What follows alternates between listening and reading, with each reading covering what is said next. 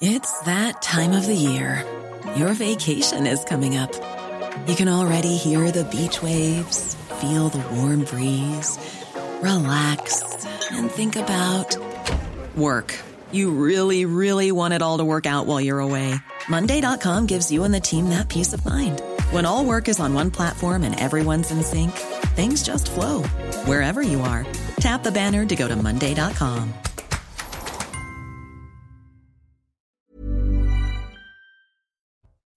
Bienvenue à vous et bonjour à tous pour Midi News. Faut-il régulariser les sans-papiers dans le domaine de la restauration? Gérald Darmanin veut avancer sur ce sujet tout en se montrant ferme sur la répression à l'égard des individus visés par des OQTF. Le en même temps peut-il fonctionner sur un sujet aussi sensible et inflammable? C'est le procès du consentement sexuel. L'affaire avait conduit à la loi sur le non-consentement automatique des mineurs de moins de 15 ans. Un homme accusé d'avoir violé une fille de 11 ans qu'il avait estimée consentante est jugé devant la cour criminelle du Val d'Oise. Nous y serons bien sûr avec notre spécialiste police-justice. Et puis un témoignage dans cette émission qui interroge sur les peines et sur la justice en général. Vous entendrez cette femme agressée chez elle et qui ne décolère pas après la peine ou plutôt la non-peine de son agresseur. Voilà pour votre programme. Nous invités dans quelques instants, mais tout d'abord, le journal. Bonjour à vous Nelly. Bonjour Sonia, bonjour à tous. Et on va commencer avec euh, ce qui se passe à Sainte-Soline, évidemment, après les événements du week-end. Le chantier du projet de bassine agricole n'a toujours pas repris. Le collectif des opposants, d'ailleurs, a, tenu une conférence de presse sur place ce matin. Euh, Benoît Genet est éleveur dans les Deux-Sèvres. Il critique, lui, un projet dont les agriculteurs, à son sens, pourraient très bien se passer. On va l'écouter. Entre la garantie d'accès à l'eau à 5% des exploitations des Deux-Sèvres. En rien, c'est un projet pour l'ensemble des paysans des Deux-Sèvres. Demain, il y a l'idée en France de faire 1000 bassines. Et eh ben, on sera sur les mêmes proportions. Ça veut dire que demain, si on doit s'adapter au changement climatique, eh ben, l'État décide que vaudra mieux être auprès d'une méga bassine parce qu'en dehors, il n'y aura pas de solution. Aujourd'hui, je suis éleveur au nord des Deux-Sèvres et je continue à avoir de l'élevage sans irrigation. Et donc, on est là pour rappeler, on répète tout le temps que ce projet-là ne garantit en rien à l'ensemble des paysans de France et des Deux-Sèvres d'avoir accès à l'eau et de s'adapter aux pratiques agricoles. Plusieurs pédiatres se sont euh, dirigés vers l'Elysée ce matin au départ de l'hôpital euh, Necker à Paris. L'objectif étant de demander une euh, amélioration de leurs conditions de travail ainsi qu'une augmentation de leur rémunération. Bonjour Augustin Donadieu. Vous avez suivi cette, cette marche avec Florian Paume. Les soignants ont-ils fini par être reçus à l'Elysée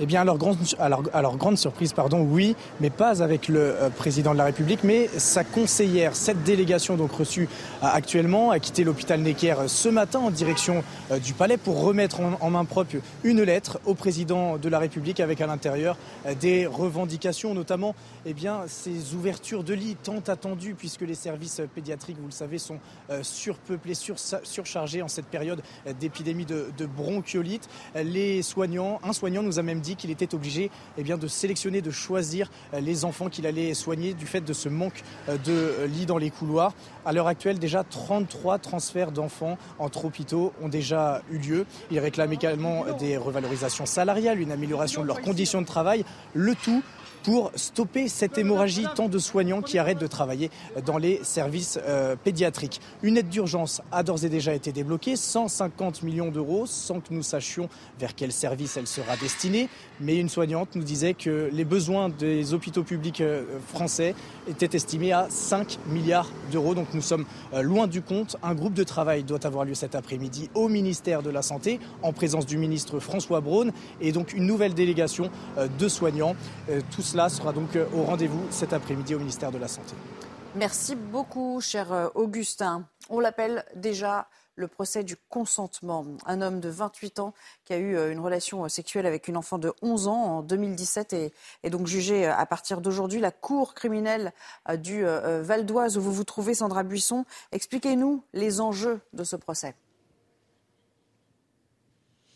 Oui, alors on a vu Sarah, euh, qui est aujourd'hui âgée euh, de 17 ans, arriver euh, devant cette cour criminelle. Elle s'est assise au premier rang, emmitouflée dans un gilet gris collé à la psychologue qui l'accompagne. Elle tourne légèrement le buste vers le mur pour ne pas voir l'homme âgé aujourd'hui de 33 ans, accusé de l'avoir violée en 2017 quand elle avait 11 ans. Ce jour-là, elle rentre du collège et cet homme qu'elle a déjà croisé deux fois précédemment lui propose de monter chez lui.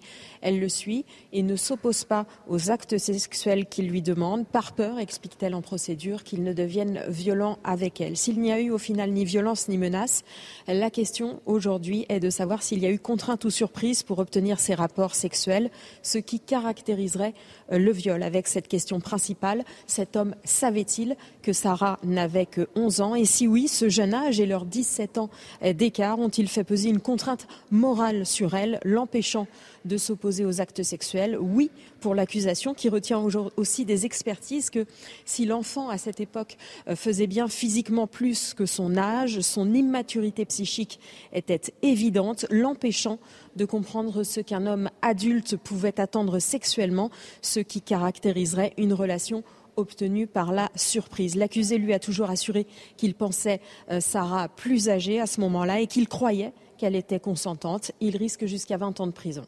Merci à vous et merci à Vincent Burga qui vous accompagne à Pontoise aujourd'hui. Voilà pour l'essentiel, c'est à vous. Sonia pour le début du débat Midi News.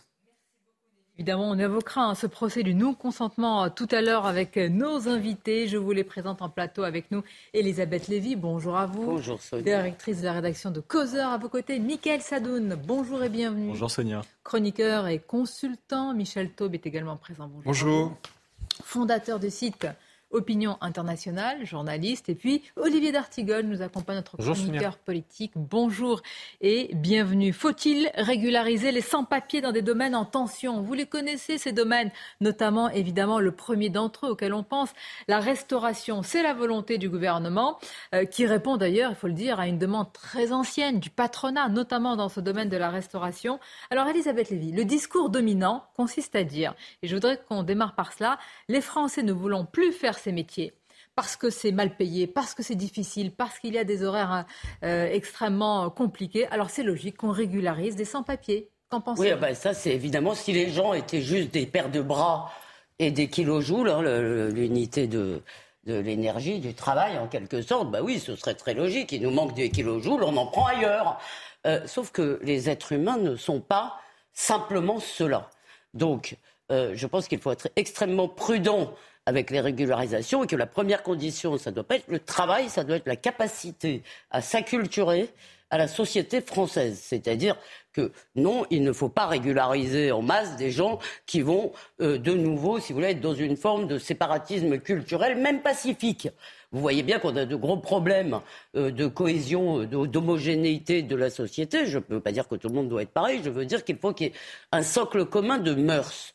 Donc Vous dites que c'est incompatible avec une immigration déjà euh, euh, massive. Mais ça dépend lesquelles. C'est-à-dire que, évidemment, ça ne peut être que du cas par cas. Je voudrais juste faire euh, deux remarques, peut-être pour abonder deux remarques au débat. La première, non, c'est juste pour faire dire une méchanceté. Je constate que Le Monde commence sa grande interview de, Gérald Darmanin et d'Olivier Dussopt par une question sur Lola. Donc je me demande s'il se livre à une indécente récupération. Mais ça, c'était pour dire. un coup de pied. C'était pour dire une méchanceté. Non, l'autre qui me semble le plus importante. Attendez. juste parce que ça fait partie du débat. on va parler du séparatisme de la Non, mais c'est pas ça que je voulais dire. qui se lève tôt le matin Qui accepte ces métiers qui restent difficiles D'accord, mais effectivement, il y a un problème de salaire. mais, mais, juste. C'est qu'un problème de salaire. La question, une question qui doit être posée dans ce débat ça. Attendez, il suffisait d'augmenter les salaires. Et pardon, une question qui doit être posée dans ce débat est quand même, moi je suis quand même frappée qu'on nous dise que, euh, le que être en séjour irrégulier en France c'est interdit, mais c'est pas un délit. Alors excusez-moi, ça me rappelle des choses. C'est totalement absurde. Soit c'est interdit, soit c'est pas interdit. Et si on prenait les choses dans l'ordre, d'abord il y a déjà beaucoup de personnes qui sont aujourd'hui des travailleurs, qui sont aujourd'hui des travailleurs sans papier qui participent à la richesse nationale depuis des années. Certains, on a parlé d'eux sur le moment du confinement, sur les métiers dits essentiels. Déjà, il y a peut-être la nécessité d'une régularisation de ces travailleurs qui sont dans notre pays depuis euh, pas mal de temps. Première chose. Deuxième chose, je ne crois absolument pas euh, au fait que euh, soit sans solution dans une économie développée, un pays développé comme le nôtre, concernant euh, ce manque d'attractivité de certains métiers. Des branches professionnelles commencent avec des grilles de salaire en deçà du SMIC. Dans les problèmes d'attractivité sur des métiers, il y, a, il y a le salaire, mais il y a aussi des conditions de travail. Beaucoup de personnes maintenant sur le, sont en recherche du sens de leur travail.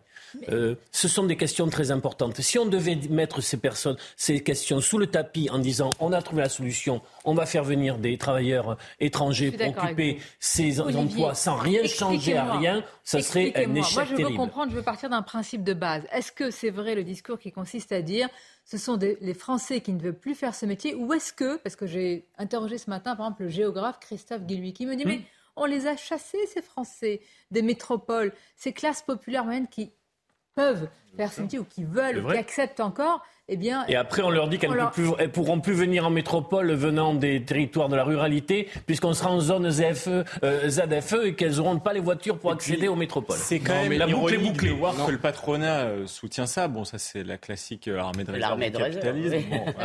Le sous-prolétariat.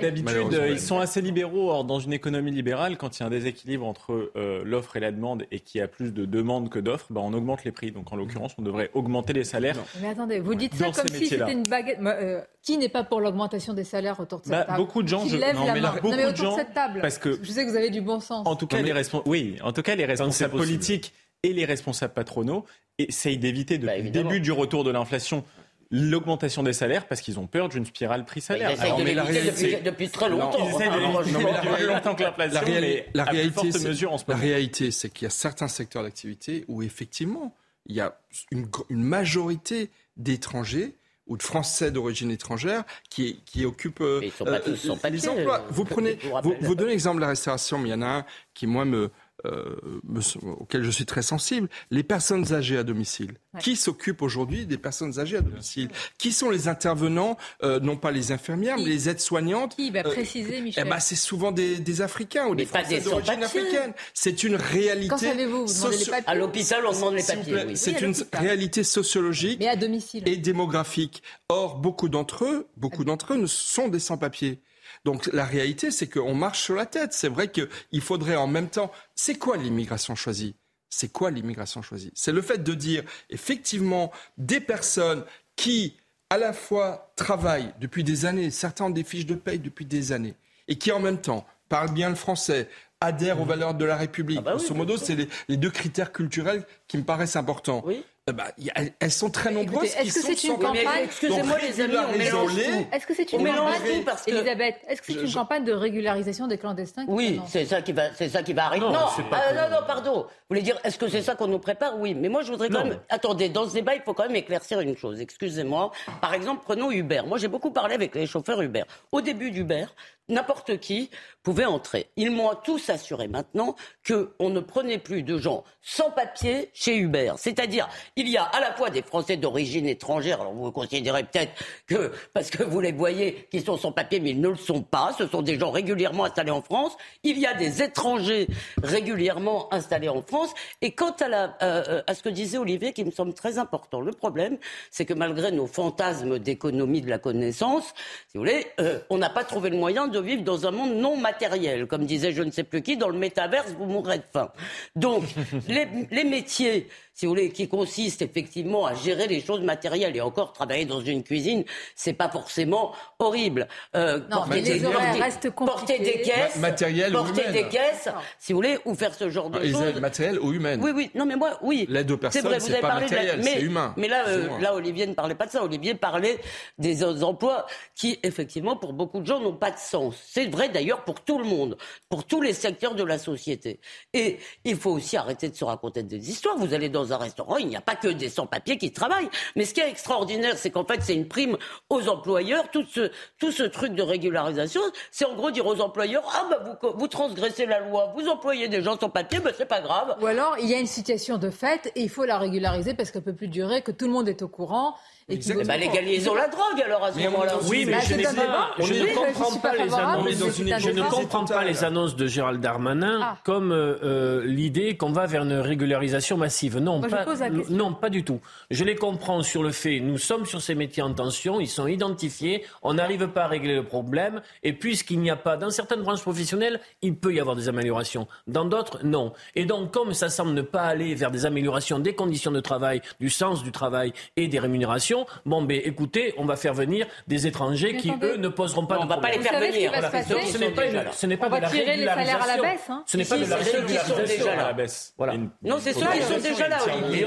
Excusez-moi, c'est la situation actuelle qui C'est la situation, c'est la situation actuelle qui tire les salaires à la baisse, c'est-à-dire le fait d'embaucher des personnes sans papier, non régularisées, qui sont dans une précarité totale, alors même, encore une fois, qu'elles souvent, elles ont des fiches de paye depuis des années. C'est complètement, on est, on marche sur la tête. On a des personnes qui sont régulières du point de vue du droit social et qui sont irrégulières du point de vue Disons que ça tombe sous le bon sens. mais quel signal on envoie? Parce que dans le même temps, et c'est la marque du gouvernement, Gérald Darmanin nous dit mais vous allez voir sur les OQTF, on va inscrire euh, les étrangers sous OQTF dans le fichier des personnes recherchées. Et leur rendre la vie impossible. et leur rendre la vie impossible. Je suis d'accord. Oui, et, bravo. Le gouvernement. Ce que j'avais écrit. Oui, mais il ne va pas, il ne va pas au bout de sa logique. Pour moi, le gouvernement sous-estime l'effet de, de nombre. Euh, il, il distingue. bon, il a raison de distinguer entre euh, ceux qui sont soumis à des OQTF, ceux qui n'y sont pas soumis, ceux qui sont en conditions régulières, etc. Mais il sous-estime le phénomène de l'immigration dans sa globalité et il s'expose à la future régularisation, si ce n'est la naturalisation, de millions d'étrangers dans quelques années, puisque ces gens qui vont être régularisés, ils vont faire aussi des enfants, qui auront évidemment le droit du sol. Donc on va changer radicalement finalement des paramètres démographiques euh, avec euh, ce genre d'incitation.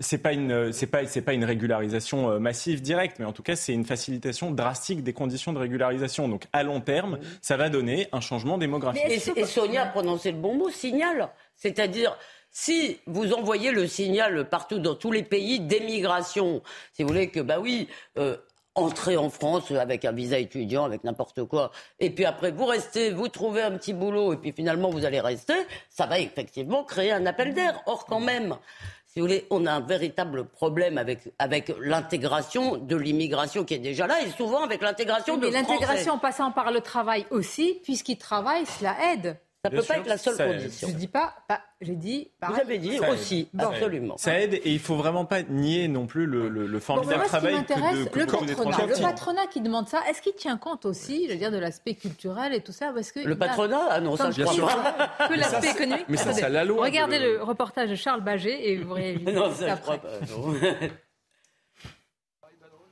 Alex Cadeau est arrivé du Cameroun à Paris il y a 4 ans. Après un apprentissage en alternance dans les cuisines de ce restaurant, le jeune chef a pu obtenir les papiers en règle au bout d'un long parcours administratif. J'espère qu'ils vont améliorer parce que là, il y a encore un paquet de jeunes qui attendent les régularisations pour pouvoir apprendre, euh, promouvoir et satisfaire la demande, euh, que ce soit dans n'importe quel métier. Mais sauf qu'aujourd'hui, ils ne trouvent pas de rendez-vous, ils ne trouvent rien du tout. Et je trouve ça bien dommage parce que quand je suis arrivé, quand j'ai fait ma demande, c'était encore un peu libre, mais aujourd'hui c'est fermé. Dans cet établissement, fermé le week-end depuis la fin de la crise sanitaire, le patron a bien eu du mal à recruter six salariés supplémentaires pour ouvrir à nouveau 7 jours sur 7. Pour lui, il faut régulariser au plus vite les travailleurs immigrés pour pallier le manque de main-d'œuvre dans la profession. Des jeunes qu'on a formés, qui deviennent majeurs, eh bien, on ne peut pas les employer parce qu'ils ne sont, sont pas régularisés. Et puis, vous avez des gens qui, dans leur pays d'origine, sont cuisiniers ou étaient proches de nos métiers et parce qu'ils n'ont pas leur papier, ne peuvent pas venir travailler. En salle, les clients approuvent l'idée du restaurateur.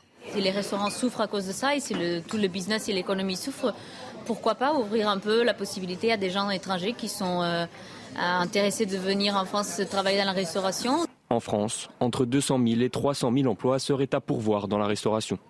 Moi, j'ai une question à vous poser, euh, Michel, puisque vous nous avez parlé de l'aide à domicile. Vous nous dites qu'il y a une surreprésentation euh, de, oui, de population étrangère. Mais alors, vous avez des statistiques? Ah, vous nous direz dans quelques instants. Olivier Véran répond à la question sur ah. l'immigration. Vous êtes sauvé par le. On l'écoute sont réintégrés pour permettre une meilleure, un meilleur fonctionnement des services. Est-ce que c'est une réflexion que le gouvernement pourrait avoir? Merci. Alors sur la question des soignants vaccinés, d'abord je vous réponds. La Haute Autorité de Santé et l'Académie de médecine se sont à nouveau prononcés cet été en disant qu'il ne fallait pas réintégrer à ce stade les soignants non vaccinés. Donc nous le faisons comme nous le faisons depuis le début de la crise sanitaire. Nous suivons les avis des autorités scientifiques. Si la haute autorité de santé souhaite s'autosaisir de la question ou réviser son avis, elle est capable de le faire. Mais à chaque fois que ça a été le cas, ils ont considéré que les conditions de circulation du virus et la nécessité de protéger les malades l'emportaient sur toute autre considération, sachant par ailleurs, parce que vous faites le lien avec la question italienne de savoir si, pour désengorger les hôpitaux, euh, réintégrer les soignants non vaccinés euh, serait euh, utile ou indispensable. En réalité, quand vous regardez le taux de soignants, c'est-à-dire les gens qui portent la blouse et qui soignent dans les établissements de santé qui ont été exclus car non vaccinés, on considère que ça n'aurait pas un impact conséquent sur l'offre de soins. Sur, vous faites ensuite allusion à l'interview croisée de Gérald Darmanin et d'Olivier Dussopt dans un quotidien national aujourd'hui. D'abord, vous dire que ce n'est pas la présentation d'un projet de loi c'est la présentation de grandes lignes de réflexion. Pourquoi je fais ce distinguo? Puisqu'il y aura au cours du mois de décembre un débat organisé à l'Assemblée nationale et au Sénat avec l'ensemble des parlementaires de tous les groupes sur la question de l'immigration. Et à l'issue de ce débat, un projet de loi sera travaillé, concerté, puis présenté en Conseil des ministres. Mais ce que vous devez retenir, c'est ce que vous avez dit tout à l'heure. Il existe dans notre pays des métiers en tension. Vous ne rencontrerez pas euh, en vous promenant dans les villes, des chefs d'entreprise qui ne vous diront pas qu'ils rencontrent de grandes difficultés pour recruter. Parfois, vous avez des restaurateurs qui sont obligés de mettre partiellement la clé sous la porte, faute de trouver du personnel. Dans le BTP, il y a de grandes difficultés aussi. Bref, dans bien des domaines, et la santé, j'en parle même pas.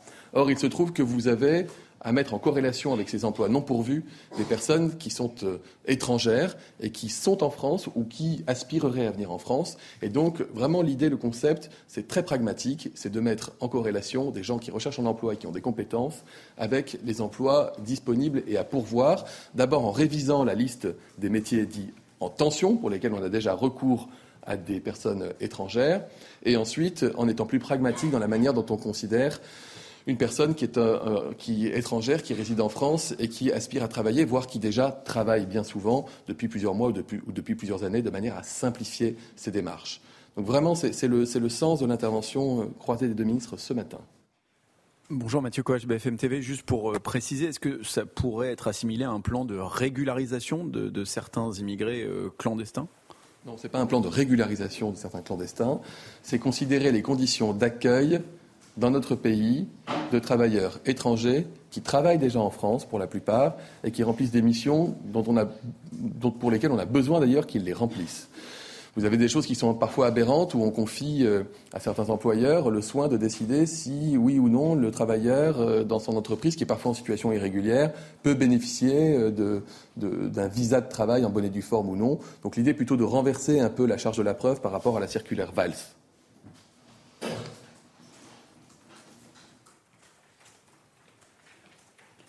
Bonjour Monsieur le Ministre. Simon Le Baron de France Inter.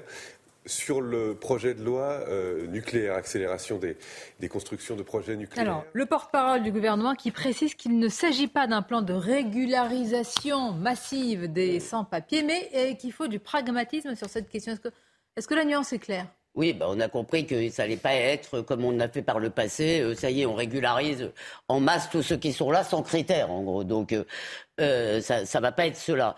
Simplement, moi, je voudrais contester un peu Michel parce qu'il a un peu mélangé sur une base ethnique ou culturelle les étrangers, qu'ils soient en situation régulière ou irrégulière, et les Français d'origine étrangère. Pourquoi je dis ça?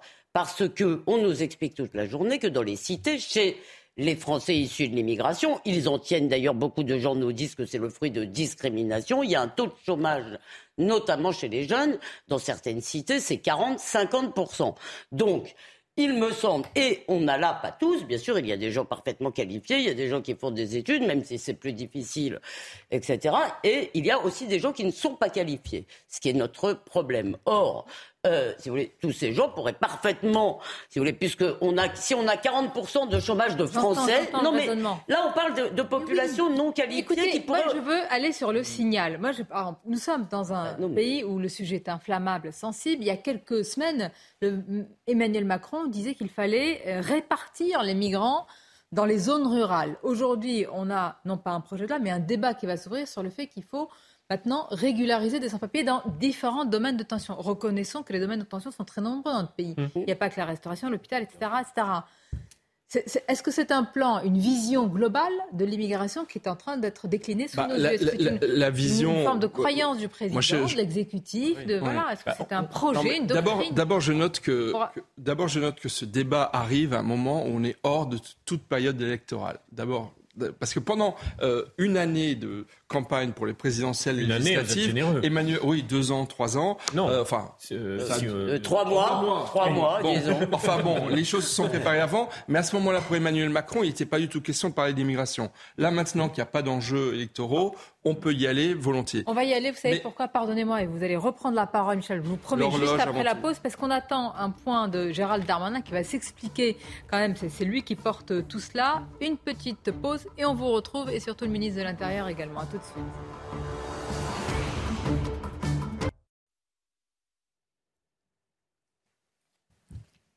Si on, on écoute Gérald Darmanin, le ministre de l'Intérieur. Bah, pouvoir faire euh, des régularisations au compte-gouttes. Il ne s'agit pas du tout euh, de régularisation massive. C'est le contraire que veut d'ailleurs ce texte, au compte-gouttes, puisque les 7000 personnes que nous régularisons euh, chaque année pourraient être euh, faites en lien avec la formation, des obligations de parler la langue ou de l'employeur qui a déjà embauché cette, personne.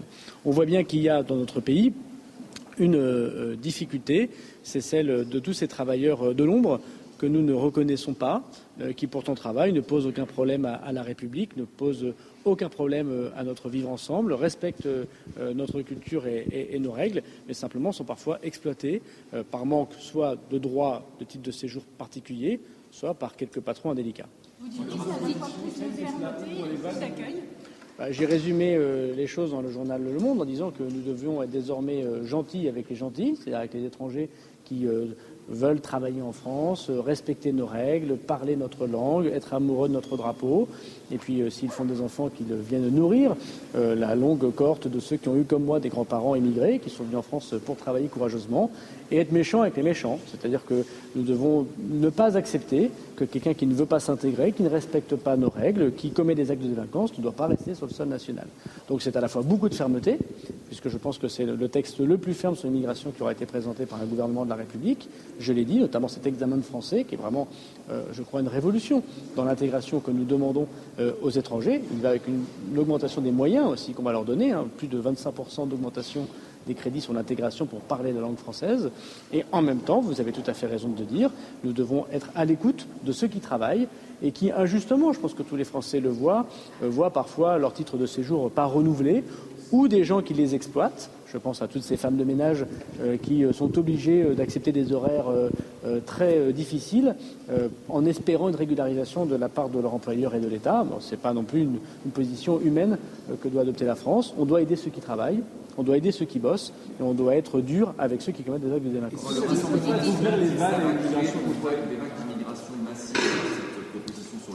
Qu'est-ce que vous répondez au Rassemblement national mais d'abord, euh, nous allons avoir des consultations politiques et ensuite un projet de loi que nous allons discuter. Donc on a le temps d'avoir des commentaires et notamment euh, des commentaires définitifs pour des gens qui n'ont manifestement pas lu le texte, un texte qui n'existe pas encore.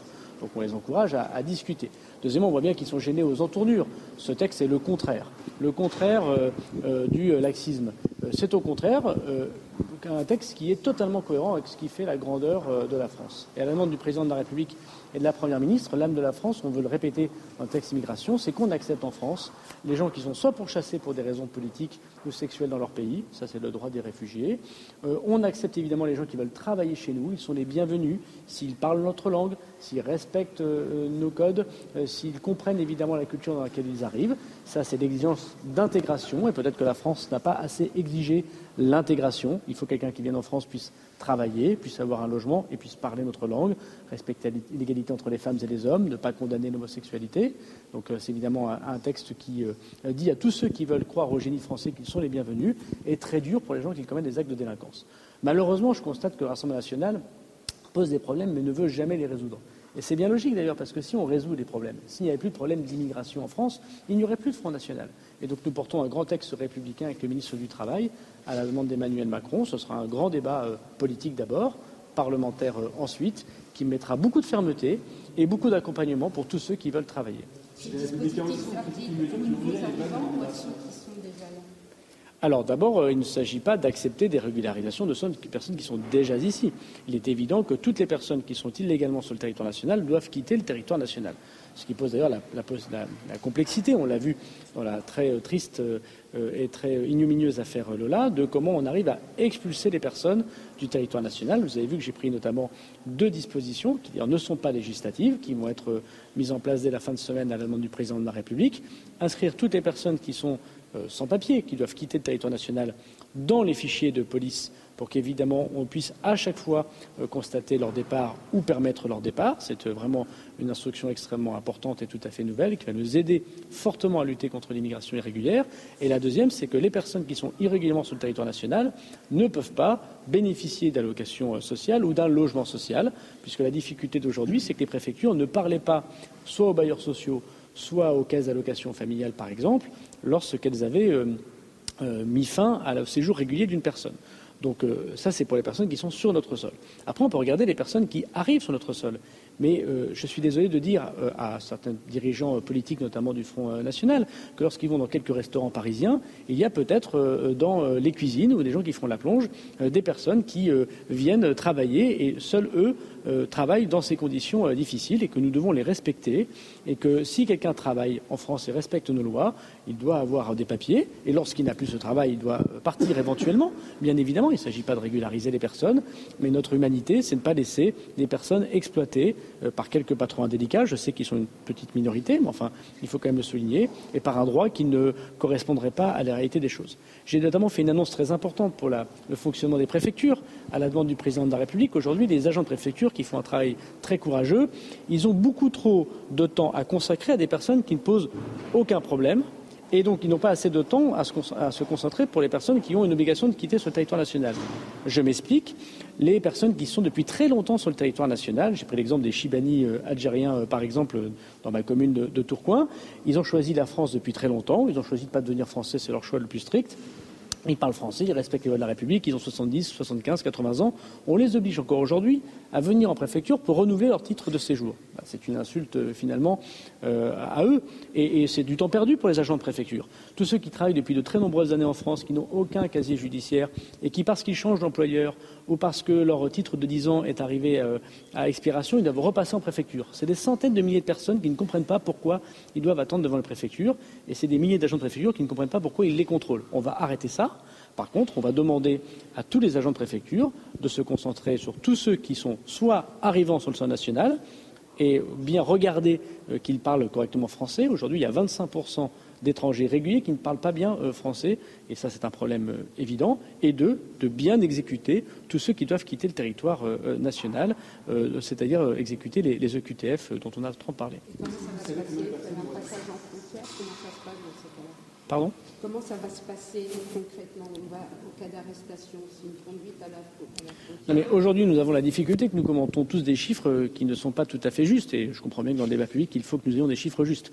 Donc aujourd'hui, lorsque quelqu'un part de lui-même du territoire national, on ne le compte pas dans les départs parce qu'il n'est pas dans les fichiers de police. Quand quelqu'un se présentera euh, dès vendredi dans un poste de police aux frontières pour reprendre un avion pour repartir dans son pays, légitimement, parce qu'on lui a dit qu'il fallait qu'il parte, désormais on pourra regarder, bien constater qu'il est parti. monsieur,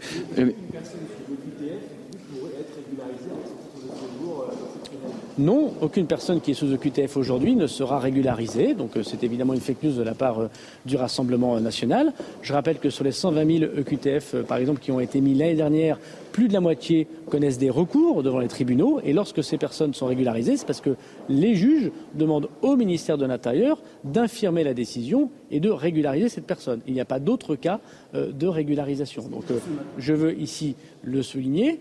En revanche, ce qui est certain, c'est que dans le projet de loi que nous proposons euh, à la discussion euh, politique et parlementaire, c'est de diminuer le nombre de recours. Aujourd'hui, il y a 12 catégories de recours pour un étranger.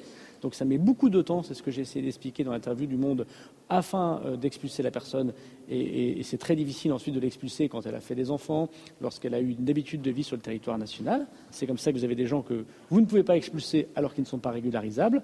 Et nous proposons de passer de 12 à 4 le nombre de recours divisé par 3 le nombre de recours. C'est là aussi une avancée très importante. Monsieur le ministre, la principale difficulté pour vous, c'est les laissés-passer consulaires qui ne sont pas délivrés par les pays d'origine. Comment vous faites, même si vous êtes toujours plus ferme sur les OQTF, pour les faire appliquer si les pays d'origine ne vous délivrent pas les laissés-passer consulaires? Alors d'abord, nous constatons que pour tous ceux qui veulent partir euh, spontanément, euh, on n'a pas besoin de laissés-passer euh, consulaires. Si par exemple nous mettons à exécution le fait que les gens n'aient plus de logements sociaux alors qu'ils sont irréguliers sur le territoire national, lorsqu'ils n'ont plus les moyens de vivre en France, nous faisons évidemment la construction intellectuelle qui consiste à dire qu'ils vont partir du territoire euh, national. Ça, c'est le premier point.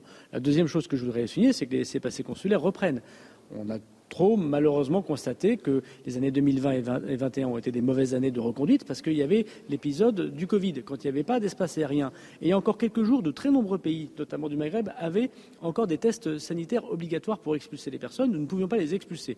Je constate que depuis plusieurs semaines, il y a une augmentation de ces laissés-passer consulaires qui sont délivrés suite aux efforts du président de la République et ses efforts diplomatiques. Je suis en mesure de vous dire aujourd'hui qu'on est à plus de 20% d'expulsions que l'année dernière, alors qu'on est qu'au mois euh, de novembre.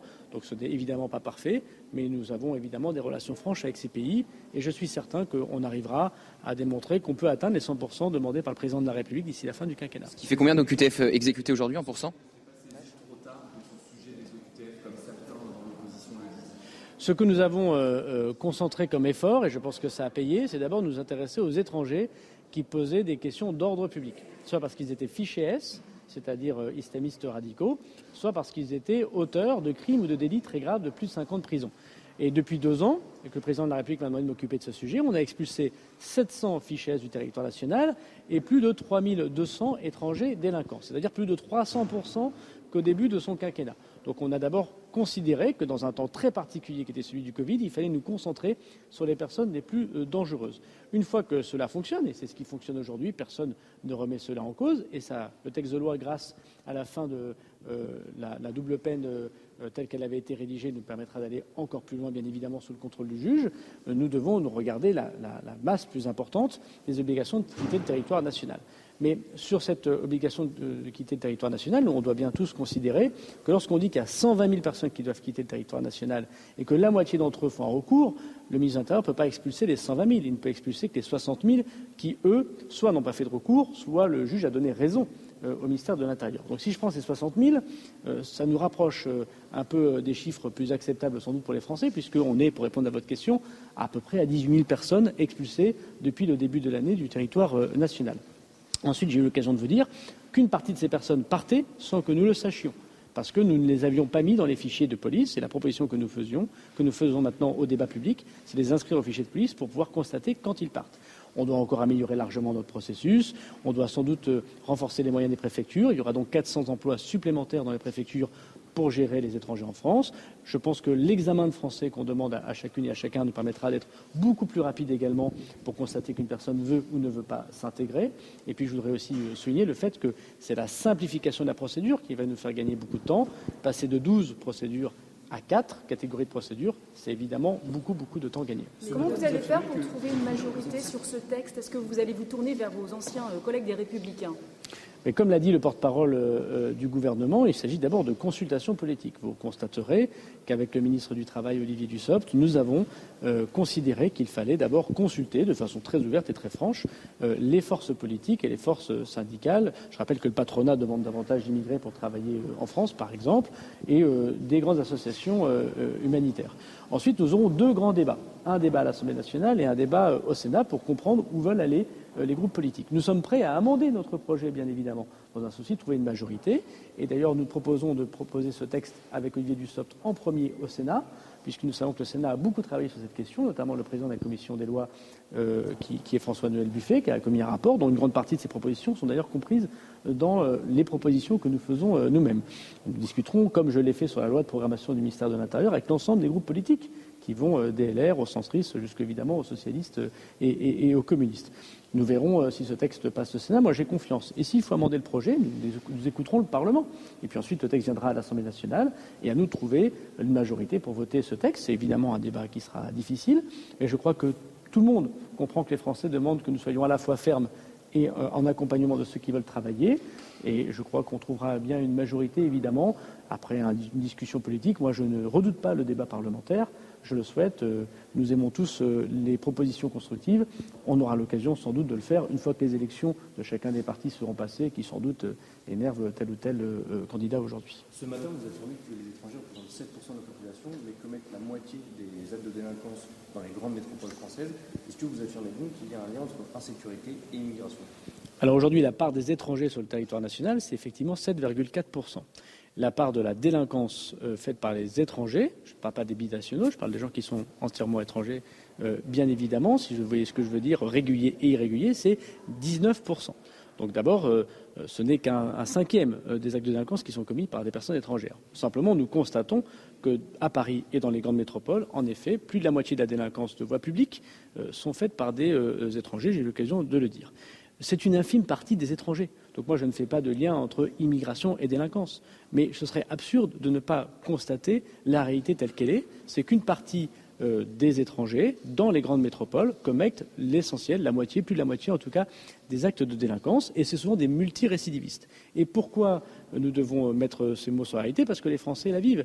Il ne s'agit pas d'en tirer des conclusions sur les étrangers. Il s'agit de se dire que ces étrangers qui commettent des actes de délinquance doivent quitter le territoire national. Ils ne doivent pas rester sur le territoire national. C'est pour ça qu'on va lever les protections de la loi qui leur permettent de rester malgré leurs actes de délinquance.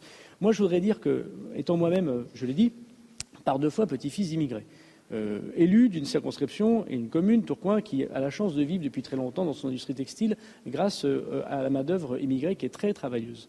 Euh, les étrangers eux-mêmes, vous savez, vous disent quand vous êtes un élu de terrain, monsieur le maire, euh, faites quelque chose, parce que la minorité d'emmerdeurs euh, vient nous toucher, nous.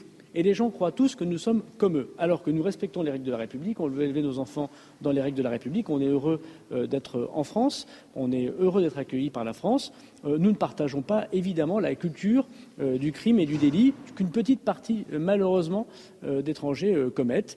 Et les Français en ont marre et c'est bien légitime. Et nous demandons donc d'être fermes. Et je suis ferme, euh, non pas euh, pour euh, simplement faire plaisir à tel ou tel parti politique, je ne suis même pas ferme simplement pour faire plaisir aux Français, je suis ferme pour protéger tous les étrangers qui sont très nombreux et qui respectent les règles de la République. Donc pour résumer la philosophie du projet de loi, nous jugeons les étrangers pour ce qu'ils font et non pas pour ce qu'ils sont. C'est-à-dire que nous ne sommes pas là en train de se dire qu'un étranger par nature est un délinquant ou quelqu'un qui viendrait euh, euh, contredire le pacte social. En revanche, s'il commet des actes de délinquance, il doit quitter le territoire national. Vous l'avez vous l'avez fait ce lien?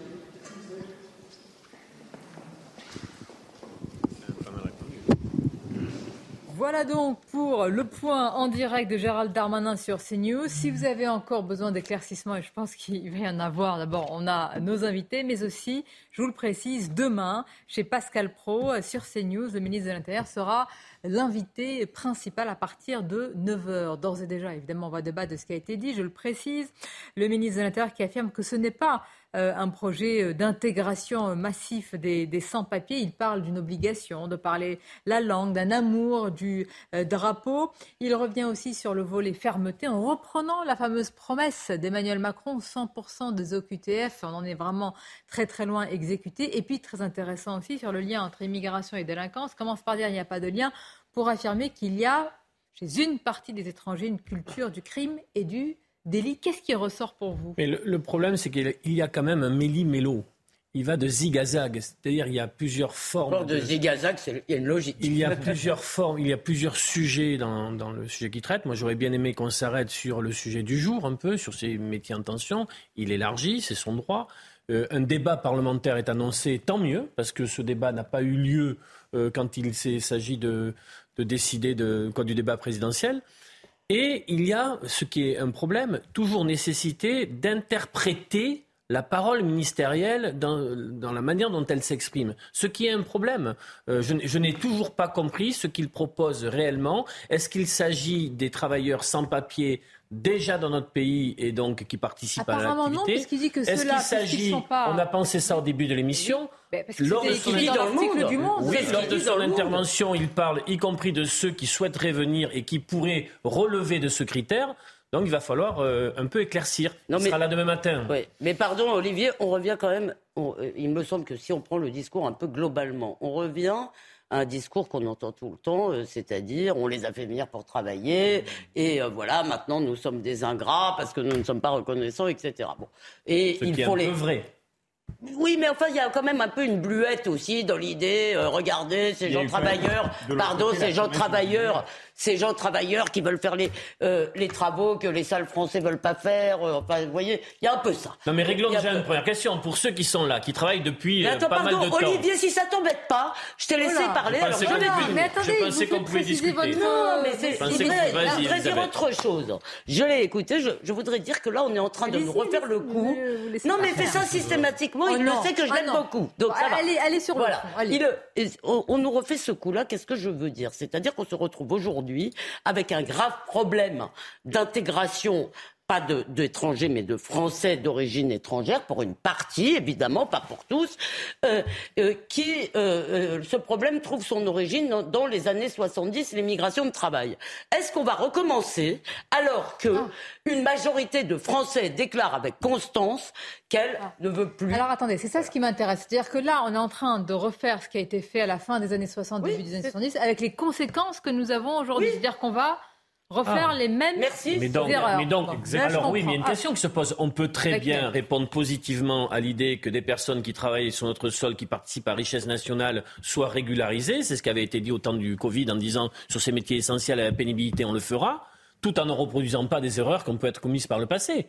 Mais moi, je pense comment mais non, mais, mais ah, mais ben, ça, c'est si, tout. S'ils ne, sont pas, si ne sont pas en situation régulière, on est quand même encore mais pourquoi en droit de dire qu'ils ne doivent pas être. Pourquoi le travail Ce travail au noir. On, on, Exactement. On, on encourage Exactement. le travail au noir. Exactement. On encourage. Non. Là, on ah. n'encourage pas le travail au noir. on devrait le sanctionner. On le, on le laisse on faire. On devrait le sanctionner, on le laisse faire. On tolère. Ouais. Justement, on le récompense. Donc il y a de l'hypocrisie. On le récompense en régularisant et en accédant. Ça pose pas de problème à partir du moment où on ne va pas les régulariser. Ah non, pas du tout. Ah. Justement, il ne devrait pas exercer sur. Mais vous avez vu ce reportage-là, ce, cette personne qui était dans, dans les cuisines euh, pourquoi ne pas la régulariser? Mais si ça se trouve, je, il est parfaitement je Ne dis pas que, je ne dis pas que ce travail n'est pas valorisable. Il faut évidemment les en remercier. Non, mais la France est en, droit, est en droit de dire que puisqu'ils exercent dans des conditions pour le moment irrégulières, ils n'ont pas vocation à rester non, sur mais le sol. La France a le droit de faire quelque chose qu'elle n'a pas fait depuis 40 ans, c'est de choisir son immigration. Et en fait, lorsque, lorsque j'ai lu deux fois l'interview de Gérald Darmanin et Olivier Dussopt dans Le Monde, et en l'écoutant là, on a du mal, on a du mal à savoir quelle est la colonne vertébrale, et la, ligne que je vous pose tout à l'heure. Quel signal? Euh, voilà, ne rentrez pas dans toutes les détails. Qu'est-ce que, les téléspectateurs qui nous regardent vont retenir Alors, si je peux terminer, je pense que dans, pas le couper dans, dans la logique même d'Emmanuel Macron, qui est de faire du en même temps qui nous fait tourner la tête, et à la fin on ne sait plus du tout où on est, je pense qu'il n'y a pas pour le moment de doctrine claire. Sinon cette phrase, mais qui est complètement caricaturale, euh, ce sont les mots de Gérald Darmanin dans Le Monde, qui dit si je devais résumer, je dirais qu'on doit désormais être méchant avec les méchants et gentil avec les gentils. Alors bonjour comme politique euh, euh, d'immigration. Non, je pense que la réalité. Ça s'appelle la pensée complexe. Faut pas moquer, monsieur. ah, c'est vraiment une pensée bah, complexe. c'est déjà un progrès par rapport au fait qu'on est gentil avec des méchants. Non, mais Gérald Darmanin sera là pour expliquer non, mais demain. La, la réalité, c'est que Gérald Darmanin je dis Gérald Darmanin, parce que c'est lui qui s'exprime principalement. je ne sais pas si Olivier Dussopt va faire le même service après-vente que, que, Gérald Il pas Très attendu. Mais, mais je veux dire, est-ce qu'on assume le fait qu'un grand pays comme la France a le droit de choisir l'immigration eh qu'elle veut C'est la vraie question. je, pense que, je pense que ça n'est pas assumé dans les propos du gouvernement. Je pose et vous y répondez. Parce que je voudrais quand même vous faire revenir sur ce qu'a dit le ministre de l'Intérieur. Je suis quand même étonné. C'est lui le premier, avec lucidité, diront certains, qui a fait un lien avec prudence et nuance entre immigration et délinquance. Et là, il revient, il rétropédale un peu, mais pour dire après qu'il y a, oui, une part. Il y en a un, mais il y en a pas. Donc, oui ou non? Bah, c'est ce qu'il a dit. Vous voulez, vous voulez savoir ce qu'il a dit ou ce qu'on en pense? Les deux, mots capitaine, juste après la pause. À tout de suite. Le ministre de l'Intérieur, Gérald Darmanin, affirme que c'est le texte le plus ferme à venir sur l'immigration. Alors, on vous interroge, qu'en avez-vous pensé? On va voir avec nos invités le lien aussi entre immigration et délinquance et surtout quel signal est envoyé à toute la France, hein, pas simplement Paris, les grandes métropoles sur ce sujet. Mais tout d'abord, le journal Rebonjour Nelly. Bonjour Sonia, bonjour à tous. On va évidemment parler du gouvernement qui, vous le disiez, a dévoilé euh, ce mercredi les grandes lignes de ce euh, projet de loi sur euh, l'immigration, malgré les critiques de l'opposition. Gérald Darmanin défend ce qu'il considère, lui, comme un, un, texte équilibré. On va écouter, c'était il y a quelques minutes. Nous devions être désormais gentils avec les gentils, c'est-à-dire avec les étrangers qui veulent travailler en France, respecter nos règles, parler notre langue, être amoureux de notre drapeau. Et puis, s'ils font des enfants qu'ils viennent nourrir, la longue cohorte de ceux qui ont eu, comme moi, des grands-parents immigrés, qui sont venus en France pour travailler courageusement, et être méchants avec les méchants. C'est-à-dire que nous devons ne pas accepter que quelqu'un qui ne veut pas s'intégrer, qui ne respecte pas nos règles, qui commet des actes de délinquance, ne doit pas rester sur le sol national. Donc c'est à la fois beaucoup de fermeté, puisque je pense que c'est le texte le plus ferme sur l'immigration qui aura été présenté par un gouvernement de la République. Et puis notez que Gérald Darmanin sera euh, l'invité demain matin de euh, Pascal Pro à compter de 9h. Euh, Vous le voyez sur, euh, sur l'écran. Sainte-Soline, retour à Sainte-Soline après les événements du euh, week-end. Le chantier du projet de bassine agricole n'a toujours pas repris. Le site était d'ailleurs quasi désert ce matin, hormis la présence de gendarmes pour en interdire l'accès. Le collectif des opposants, lui, a tenu une conférence de presse sur place. Je vous propose d'écouter l'une des manifestantes présentes. Grâce à cette mobilisation, les machines sont toutes parties du chantier. Aujourd'hui, le chantier, il est à l'arrêt. Aujourd'hui, c'est à l'État de décider qu'est-ce qu'ils vont faire. Est-ce qu'ils vont relancer ce chantier ou est-ce qu'ils vont vraiment euh, aboutir à notre demande qui est d'arrêter le chantier et de prendre un moratoire pour l'ensemble des stockages d'eau en France? Voilà, la balle est dans le camp de l'État. On donne 15 jours à l'État pour se positionner. On va suivre ce qui se passe ici et on va mettre en place les moyens nécessaires pour arriver à notre fin.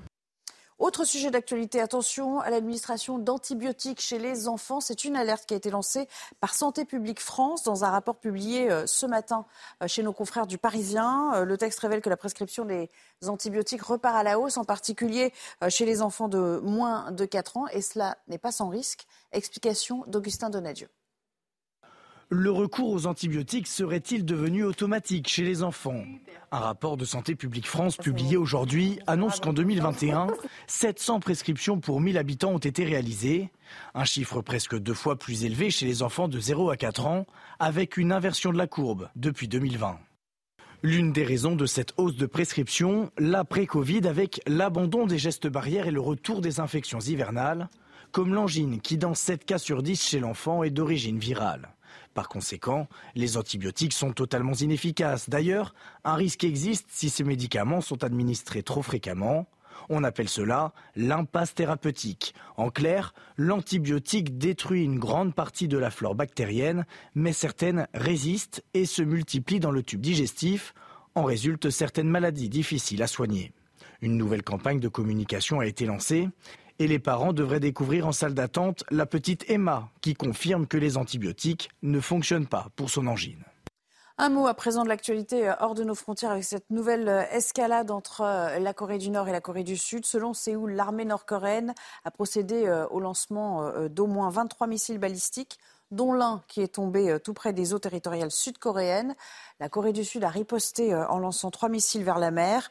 Euh, c'est une provocation de Pyongyang qui intervient au moment où la Corée du Sud et les États-Unis effectuent dans la région d'importantes manœuvres aériennes que dénonce précisément la partie nord de la péninsule coréenne? Voilà pour l'essentiel. Dans un instant, reprise du débat avec Sonia, mais avant cela, un mot de sport. Et c'est avec Simon Persitz pour la chronique aujourd'hui.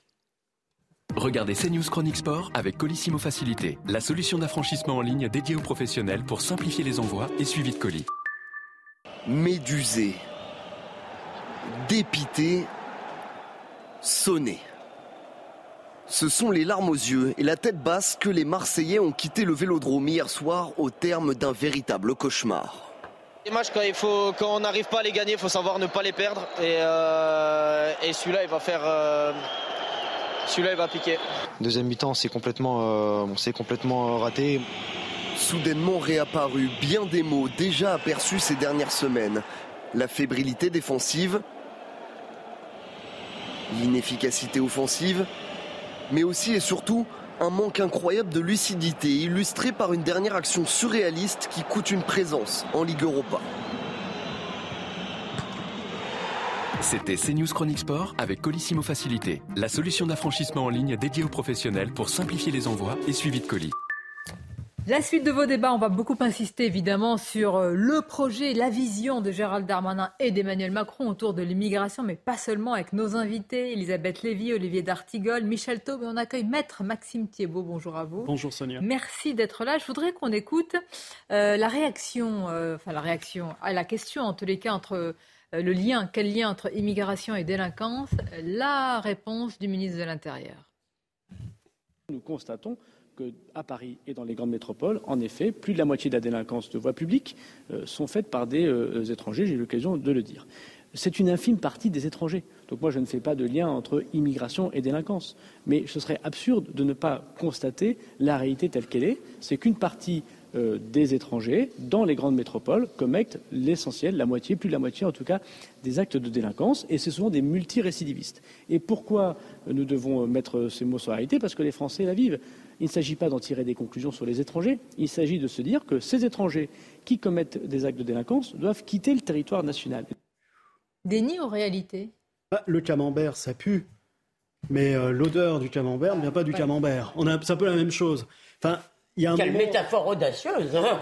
et, fort gourmande à cette heure-là. Non, mais il faut arrêter de, faire des sophismes tels que celui-ci. Il y a un moment, il y a une réalité qui existe. Même le président de la République l'a reconnu. Il y a même des personnes qui ont été euh, condamnées il y a quelques années pour avoir fait ce lien qui existait entre immigration et délinquance. Le, le fait d'en tirer les distances ne veut pas dire pour autant qu'on est raciste, qu'on est xénophobe ou je ne sais quoi. C'est simplement tirer la conséquence d'un fait réel et ensuite, derrière, décider de solutions afin d'y mettre fin. Non mais attendez, parce qu'en fait, je pense que dans tous les pays du monde et dans toutes les époques, la première génération d'immigrés, il y a toujours une part qui se tourne vers la délinquance, tout simplement parce que c'est, euh, je veux dire, c'est, comme ça, c'est-à-dire vous n'êtes pas encore intégré dans le pays. Donc euh, c'est, un lien ce lien existe à peu près partout et tout le temps, déjà, pour commencer. Moi, je ne réponds pas à votre question de est-ce qu'il le fait, est-ce qu'il ne le fait pas, parce que ça, c'est trop complexe pour moi, chère, Sonia. Ils le font sans le faire ou ils ne le font pas en le faisant. Donc, euh, euh, évidemment, ils n'osent pas l'aborder. Je crois qu'il faut ajouter à ce problème un problème qui est plus euh, douloureux peut-être, c'est qu'une grande partie aussi de la délinquance vient de descendants d'immigrés récents. C'est ce qu'on appelle les mis en cause dans les commissariats. Vous leur demandez, vous demandez à des policiers. Et malheureusement, ça, ça témoigne, si vous voulez, justement de de ce que d'ailleurs quand il a parlé de la culture du crime dans une petite partie de cette population, qu'elle soit française d'origine étrangère récente ou, étrangère, euh, et ça, ça témoigne d'un problème véritable d'intégration, d'assimilation, de ce que vous mm. voulez. Mais tout le monde le voit, tout le monde le sait. Je veux dire, c'est pourquoi est-ce qu'on discute encore de cela? Et, ce sont de jeunes Français parce qu'ils sont nés en France. Mais c'est ça le vrai drame, vous avez parfaitement raison. Est-ce qu'on peut réussir cette intégration, ce qu'il l'appelle ainsi par le travail, comme le dit Gérald Darmanin? Est-ce que vraiment on peut contrôler, en tout cas faire en sorte qu'il y ait l'apprentissage de la langue? Alors, quand il dit l'amour du drapeau, je pense qu'on ne va pas aller sonder le cœur et les reins pour savoir s'il y a une adhésion aux valeurs françaises, comme on dit, etc. On pourrait. On pourrait bah mais est-ce qu'on le fait déjà pour ceux Mais la loi l'impose. Hein, qui arrivent de manière légale, oui. La loi impose. Le Code civil dit que toute personne doit être assimilée si elle veut obtenir la nationalité. Si elle ne l'est pas, elle n'a pas resté sur le territoire national, sauf avant le droit d'asile. Oui, là on parle de mais sinon, mais même il y a le statut du droit d'asile. La majorité vous, vous remplissez pas les conditions du droit d'asile. Passer par ce parcours, on le fait pour ceux qui bah, veulent Peut-être pour vous, on l'a fait, mais moi je connais beaucoup de gens qui dire que ça fait trop longtemps à qui on n'a rien demandé. Non, il y a beaucoup d'étrangers. Vous me direz comment ils ont fait. Vous avez dû donner des recettes de cuisine en Suisse, il faut donner des recettes de cuisine. il y a beaucoup d'étrangers. Il y a beaucoup d'étrangers qui sont. Excusez-moi. allez-y. Allez-y, Pardon. Il y a deux euh, par rapport à la première question, il y a, deux réalités. On ne va pas continuer ce petit jeu.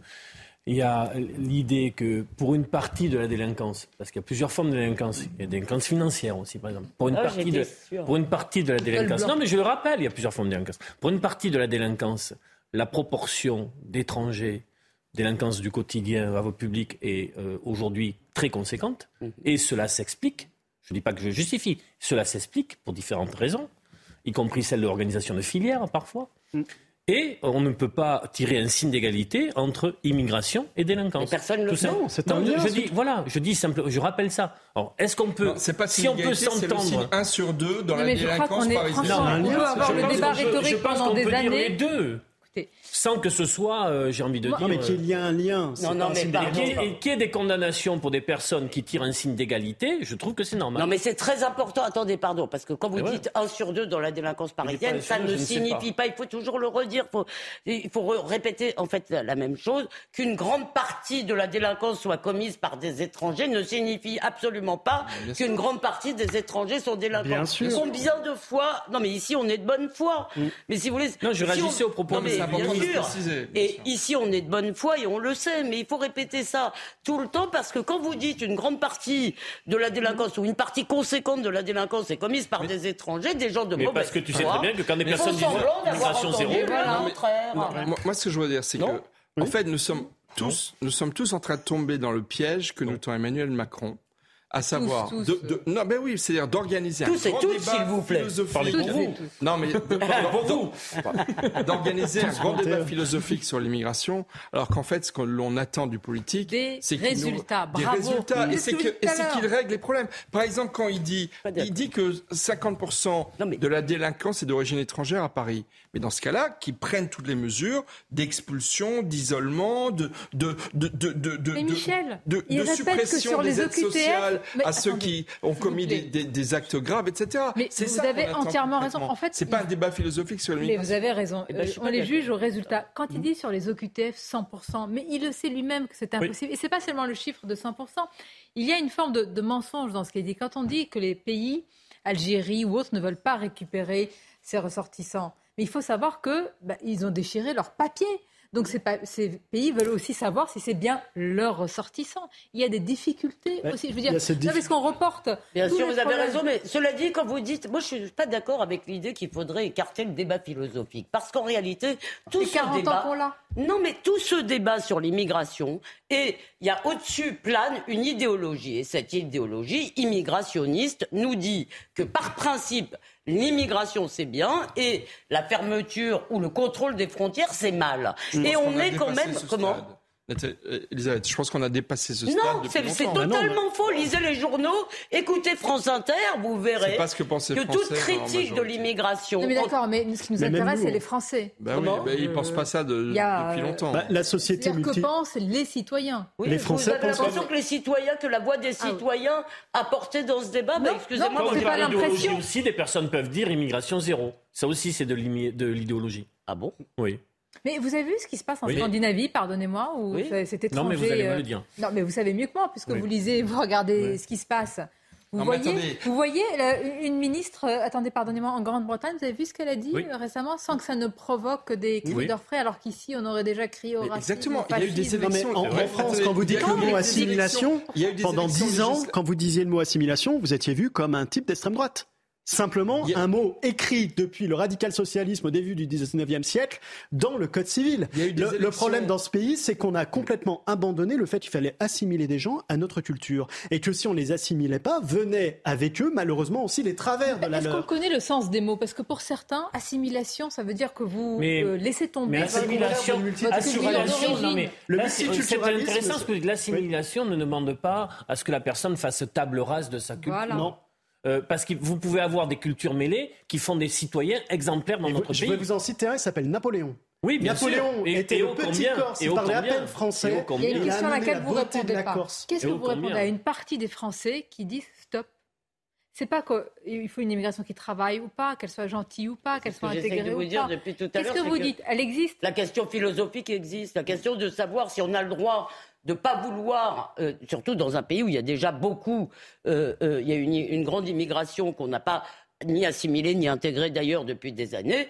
Je veux dire, les Français, effectivement, majoritairement, voudraient que ça s'arrête. Et qu'est-ce qu'on nous dit? Que c'est de l'idéologie, que c'est pas possible. Je regardez ce qui s'est passé au Danemark.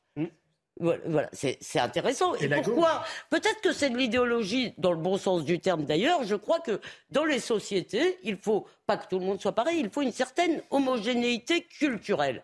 Pas absolument tout le monde sur le même... Euh, mais et euh, c'était ça l'idée de l'assimilation. Le problème, c'est quand les gens n'appartiennent plus à la même société, quand ils n'appartiennent plus au même monde mental. Elisabeth, vous n'avez pas besoin d'être homogène culturellement. Il y a une culture à laquelle vous devez adhérer dans un pays, parce que vous êtes dans ce pays-là. pas la culture. Et c'est tout. C'était le principe, l'assimilation. C'est ça que j'appelle l'homogénéité. C'était se référer à ce que les Allemands, d'ailleurs, appellent, il y a un mot en allemand, je crois que c'est Leichkultur. Ja, Leichkultur. Merci. Euh, la, vraie question, c'est pas l'assimilation à une culture. La, vraie question, c'est l'assimilation à des principes. Quand vous voyez que ah des gens viennent sur le terrain, oui. Moi, je dirais à des mœurs. Parce que nous, on a une culture républicaine, en fait. Oui, mais les mœurs découlent aussi de nos principes, c'est-à-dire l'égalité homme-femme, le respect de la dignité de la personne humaine. Aujourd'hui, vous avez des gens qui vivent sur le territoire national qui partent du principe qu'une femme est inférieure à un homme, qui partent du principe qu'une femme doit être soumise à. Gérald Darmanin, vous avez dit, ils seront là, ils sont régularisés s'ils respectent les codes. Oui, mais, c'est pas possible. Regardez, le deuxième, le, deuxième ou troisième contingent de demandeurs d'asile sont des Afghans en France. On va être très concret. Mm. Il y a énormément d'Afghans qui demandent l'asile toutes les études montrent, notamment il y a une étude américaine très sérieuse qui a été faite dans le monde entier, qui montre que 90% euh, des Afghans considèrent que la charia est supérieure aux lois des pays dans lesquels ils arrivent. Donc le problème, vous disiez tout au début du débat que le critère culturel ou de respect c'est à la fois adhésion plus que respect, respect aux lois. Donc ça voudrait dire que tous les demandeurs d'asile afghans ne les accepteraient pas parce qu'ils considèrent que la charia est supérieure aux, oui, lois Oui, mais comme on va être méchant avec les méchants et gentil avec les gentils, il y a peut-être une solution. Écoutons Gérald Darmanin. Écoutons la solution de Gérald. Nous devions être désormais euh, gentils avec les gentils, c'est-à-dire avec les étrangers qui euh, veulent travailler en France, euh, respecter nos règles, parler notre langue, être amoureux de notre drapeau. Et puis, s'ils font des enfants, qu'ils viennent nourrir la longue cohorte de ceux qui ont eu, comme moi, des grands-parents émigrés, qui sont venus en France pour travailler courageusement, et être méchants avec les méchants. C'est-à-dire que nous devons ne pas accepter que quelqu'un qui ne veut pas s'intégrer, qui ne respecte pas nos règles, qui commet des actes de délinquance, ne doit pas rester sur le sol national. Donc c'est à la fois beaucoup de fermeté, puisque je pense que c'est le texte le plus ferme sur l'immigration qui aura été présenté par un gouvernement de la République. Voilà, c'est carré, c'est têtu, gentil avec les gentils. Mais je oui, ça carré, on n'est pas, dans une bande dessinée. Le ministre de l'Intérieur vient demain, donc ne créez pas de problème pour qu'il soit là demain chez Pascal. Non mais Gérald Darmanin... Le problème de notre État, c'est qu'il est souvent, il est souvent euh, euh, justement gentil avec les méchants par ailleurs. Mais bon je ne veux pas introduire trop de complexité. Euh, non, mais s'il suffit de dire qu'il faut être gentil avec les gentils et méchant avec les méchants, euh, Gérald Darmanin pourrait faire des scénarios de bande dessinée Il y a des faux euh, gentils, à la Lucky Luke, au, Far West. Non, j'aimerais terminer sur les Afghans parce que c'est très important. effectivement, beaucoup d'étrangers qui arrivent sur le sol français ne considèrent pas qui peuvent accepter dans leur fort intérieur les valeurs de la République. En quoi accepteraient-ils la laïcité, par exemple? Enfin, franchement, il faut être sérieux. Beaucoup ne, ce n'est pas le cas. On parlait des Afghans, euh, demandeurs d'asile. Sont-ils vraiment des réfugiés? S'ils l'étaient, ils seraient tous des femmes. D'abord, quand vous êtes demandeur d'asile, vous n'êtes pas réfugié. Donc la réalité, c'est que moi, j'attends on peut quand même être en droit d'attendre du politique, je le répète, non pas qu'un débat philosophique, mais des mesures concrètes. et la réalité, c'est qu'on en est extrêmement loin et que déjà, si on appliquait le droit, on, vivrait mieux que d'avoir une énième loi sur l'immigration. On, on va comme certains, certains pays multiculturels où vous avez les lois de la charia qui s'imposent sur les lois de la République parce qu'il faut respecter une Surtout que ce ne sont pas des républiques, mais oui. en général. mais, vous avez des sociétés bah, multiculturelles qui le mettent en place. En Allemagne, vous avez une décision dans un État euh, fédéré allemand où on a fait application un petit peu de la loi religieuse parce qu'il s'avérait qu'il fallait respecter la loi religieuse. Nos téléspectateurs, s'il vous plaît, s'il vous plaît, euh, Monsieur Tartigo, je ne vous dérange pas, vous avez reçu un message peut-être. Euh, Désolé. non, mais je vous en prie, peut-être de Gérald Darmanin qui. Ça arrive. Oui. Ça arrive rarement. J'ai envoyé une. Vous avez un moment comme ça. Non, mais il a, il a eu une bonne idée. Non, non, je proposais quelque chose demain matin, mais non, c'est pour demain. Ah, mais vous écriviez à Pascal Pro. Non. Gérald Darmanin sera là demain chez Pascal. Autre sujet, c'est très très important et je voudrais qu'on aille rejoindre notre spécialiste police-justice, Sandra Buisson, et je voudrais qu'on suive ce procès. C'est le procès du non-consentement sexuel. L'affaire avait conduit à la loi sur le non-consentement automatique des mineurs de moins de 15 ans.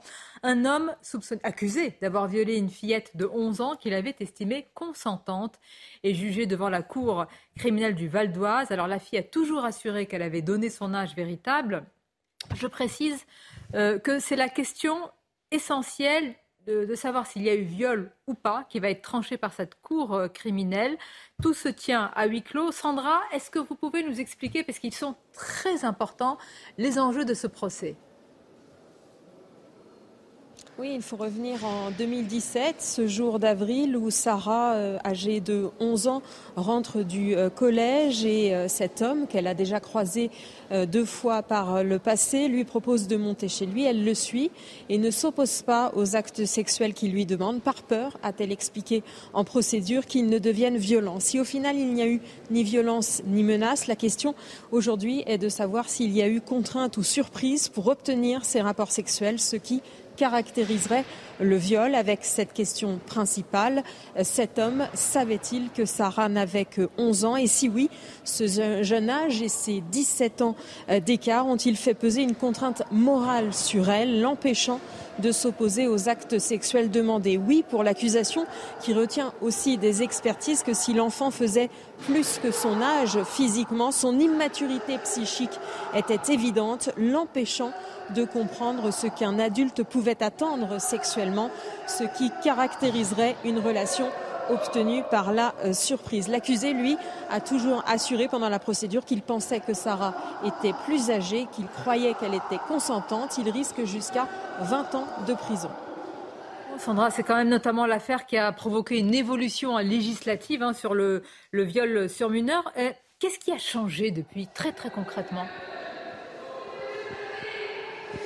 Alors la nouvelle loi, qui n'est pas euh, rétroactive et donc ne s'applique pas dans l'affaire jugée aujourd'hui, a, instauré pardon, en 2021 un seuil, 15 ans, l'âge en dessous duquel désormais tout acte de pénétration sexuelle ou de relation bucogénitale par un adulte sur un mineur de moins de 15 ans est considéré automatiquement comme un viol. Plus besoin de prouver qu'il y a eu violence, menace, contrainte ou surprise pour l'obtenir et donc de prouver que c'était un acte imposé. En revanche, il faut toujours prouver que l'adulte avait connaissance de l'âge de l'enfant et donc de sa minorité au moment des faits pour que ce texte s'applique. Très important, évidemment, ce procès. On va continuer à en parler avec vous et le suivre. Sandra Buisson va marquer une pause. Et puis ensuite, je vous ferai écouter un témoignage. Je voudrais qu'on insiste sur ce témoignage d'une femme qui a été agressée. Et surtout, la peine, ou plutôt la non-peine, qui a été euh, administrée, et donc en l'occurrence pas administrée à son agresseur. Et puis on ira à Sainte-Soline. Et là, ah, ça faisait longtemps. Ah ben, ça fait longtemps, ça va vous faire plaisir parce qu'ils ne désarment pas. Hein. le noyau dur, les écolos. Les écoterroristes. Les écoterroristes. Dingo Non, attention. Ouais, écoterroristes. Le poids des mots, le choc euh, des images, on va les voir. À tout de suite. La suite de vos débats Midi News, on va se rendre à Sainte-Soline dans quelques instants avec Régine Delfour qui est sur place et vous verrez que les radicaux, le noyau dur, ne désarment pas. Puis on vous montrera une scène d'une violence incroyable à Sainte-Soline. Autre chose, c'est un témoignage. Vraiment, vous allez entendre ce qui s'est passé dans le domicile de cette femme et surtout la peine ou non-peine de son agresseur. Mais tout d'abord, c'est l'actualité, c'est News Info avec vous, Audrey Berthaud. La CGT a annoncé que la grève à la raffinerie Total Énergie de Gonfreville en Normandie est levée depuis lundi. Le mouvement avait commencé le 27 septembre dans cette raffinerie près euh, du Havre. Suite à un accord entre la direction et le syndicat, le mouvement de grève est donc terminé. La Russie a repris sa participation à l'accord sur les exportations de céréales ukrainiennes après avoir reçu des garanties écrites de la part de l'Ukraine. Le trafic a donc pu reprendre en mer Noire. Les cargos chargés de céréales étaient en grande partie coincés dans les ports d'Ukraine depuis samedi. Et puis la France rend hommage au peintre Pierre Soulages, un hommage euh, national présidé par Emmanuel Macron à la cour du Louvre aura lieu cet après-midi. La cérémonie débutera à 15h. Elle sera ouverte au public. Le peintre est décédé euh, il y a une semaine à l'âge de 102 ans.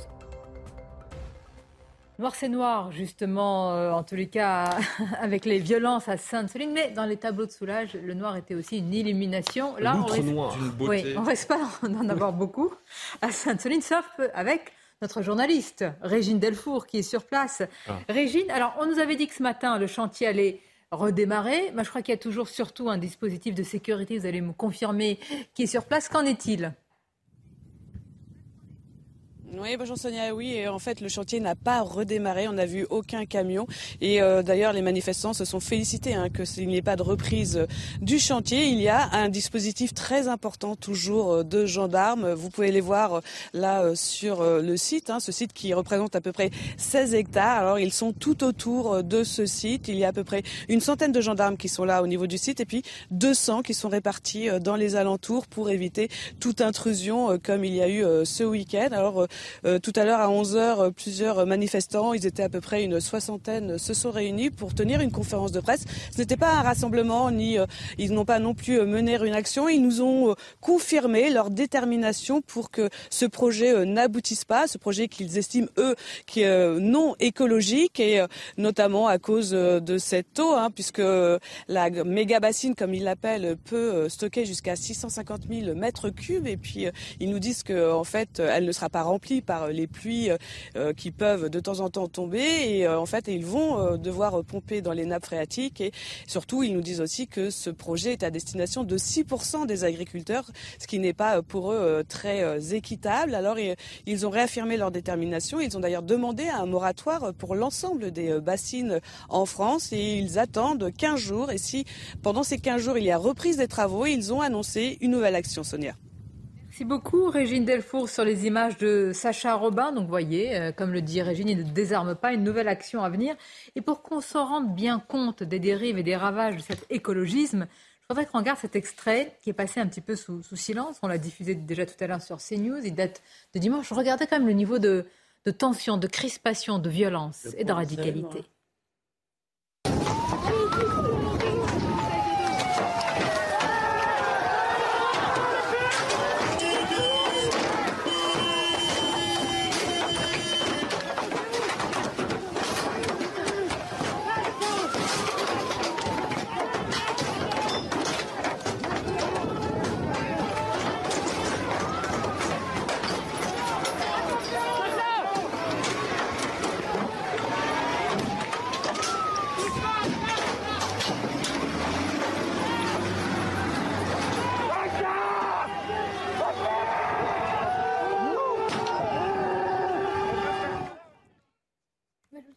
Voyant ces images, je me dis, est-ce qu'on n'est pas tétanisé en fait en France, dans notre société depuis euh, plusieurs années? Ce qui s'est passé autour de, on se souvient de Malik, qui est tétanisé, qui est une bavure, un drame, et donc que les gendarmes sont anesthésiés parfois. Je me souviens, c'était pendant l'épisode des Gilets jaunes où euh, il y avait, je crois que c'était un pavé ou une boule de pétanque. Et euh, il n'y avait pas eu de réaction. L'écoterrorisme, l'écoterrorisme, c'est le mot qu'a employé Gérald Darmanin. Il n'a pas encore tué mais la réalité, c'est que pas des le comportements par, le, procureur de la République. Mais euh, moi, je, politiquement, je, suis d'accord avec le très à cheval sur les qualifications juridiques. Je pense que lorsque vous voyez des faits comme cela, ces jets de pierre peuvent tuer. La réalité, c'est ça. C'est que c'est d'une telle violence qu'effectivement, elle va finir. Elle va finir parce qu'on en est qu'au début avec le réchauffement climatique, la sécheresse qui augmente, etc. Évidemment que on en est qu'au début de ces faits de violence. Et puis la deuxième chose que je trouve vraiment scandaleuse, c'est que l'État ne s'emploie pas à redémarrer le chantier de, euh, de cette bassine. Parce que la réalité, c'est que pour le moment, euh, c'est. Vous voulez dire qu'ils ont gagné Ont gagné, ben évidemment. Donc s'il n'y a pas s'il n'y a pas redémarrage du chantier le plus rapidement possible, quelque part. Ça signe la victoire voilà, de, ces, déjà victoire. de ces militants. Mais force à la loi. Et moi, je penserais aux 90 gendarmes qui ont été blessés. Parce que c'est ça, et c'est miraculeux qu'il n'y ait pas un mort. Parce qu'une pierre de cette taille, quand vous la prenez sur le coin du visage, il y a quand même une grande chance de mourir. La, vraie question, c'est qu'on sait depuis euh, Hollande, on a une montée de l'extrémisme écologiste. On le sait, ça a été purement acté par les renseignements. On a fermé les yeux comme d'habitude parce qu'il y a une bien-pensance et que ça vient de la gauche, donc ça dérange. Mais la réalité, c'est qu'il s'intègre. Non, ça vient de la gauche. C'est-à-dire bah, Ça vient plutôt d'une part. Oui, partie de la gauche, ça vient de la gauche. C'est pas toute la gauche, monsieur Dartigol. Mais la, vraie question, c'est qu'est-ce qu'on fait réellement Enlève ton couteau d'entre les deux. C'est bon. Il est caché derrière son. la, la vraie question, c'est qu'est-ce qu'on fait contre eux? Et il y a un moment où la loi doit s'imposer. Et si la loi ne s'impose pas. ça, c'est très intéressant. Quelqu'un qui jette une boule de pétanque, un pavé ou je ne sais mm. pas, une barre de fer qu'il a récupérée sur la tête d'un gendarme, qu'est-ce qu'il risque Peine aggravée. Bah, des violences volontaires. Violences volontaires, peine aggravée. Oui. Sur euh, les dépositaires de l'autorité publique. Sur oui. Le problème, c'est Encore combien il y a eu d'interpellations Encore faut-il qu'ils soient interpellés. Alors ça se compte sur les doigts d'une main. Combien Combien d'interpellations Non, on nous a rien dit là-dessus. Est-ce qu'il y a des comparutions immédiates Très peu. Et quelles sont les peines Là, vous êtes interpellé pour ce type de manif. Mais moi, ce que je ferais, c'est que j'interpellerai tout le monde. C'est une manifestation légale. J'interpelle tout le monde, tous les manifestants. Bah, de manière préventive les casseurs, les casseurs. Non, la manifestation ah est illégale. Elle pas ceux qui sont venus au début avec leurs euh, eh ben, familles. c'est illégal. C'est illégal. c'est un délit pénal. il y a un moment, on n'est pas quoi, on n'est pas quoi. Non, mais il y a un moment, on n'est pas quoi, on est bisounours.